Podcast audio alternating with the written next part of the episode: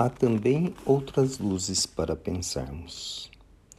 Filhinhos do meu coração, que a paz de nosso Senhor Jesus Cristo se faça em seus corações, hoje e por todo sempre. Como a lição nos pede, gostaria de lhes falar um pouco mais sobre a luz da qual devemos nos valer.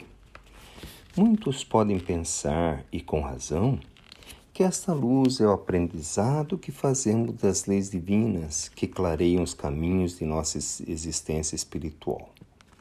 Mas também há outras luzes das quais podemos pensar.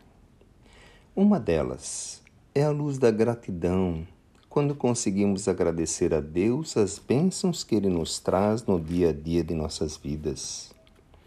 Outra é a luz da amizade sincera, que nos ampara com seu abraço quando mais estamos necessitados de reerguimento. Outra é a luz do amor que nos circunda a vida desde o nosso nascimento e ao qual podemos retribuir doando nosso amor àqueles que estão próximos a nós.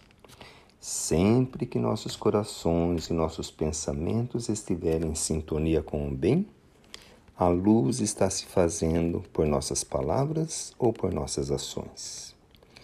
Valer-se da luz também é valorizar a luz que já se faz em nossos corações, doando bem àqueles que ainda estão em necessidade maior do que a nossa própria. Ama Deus.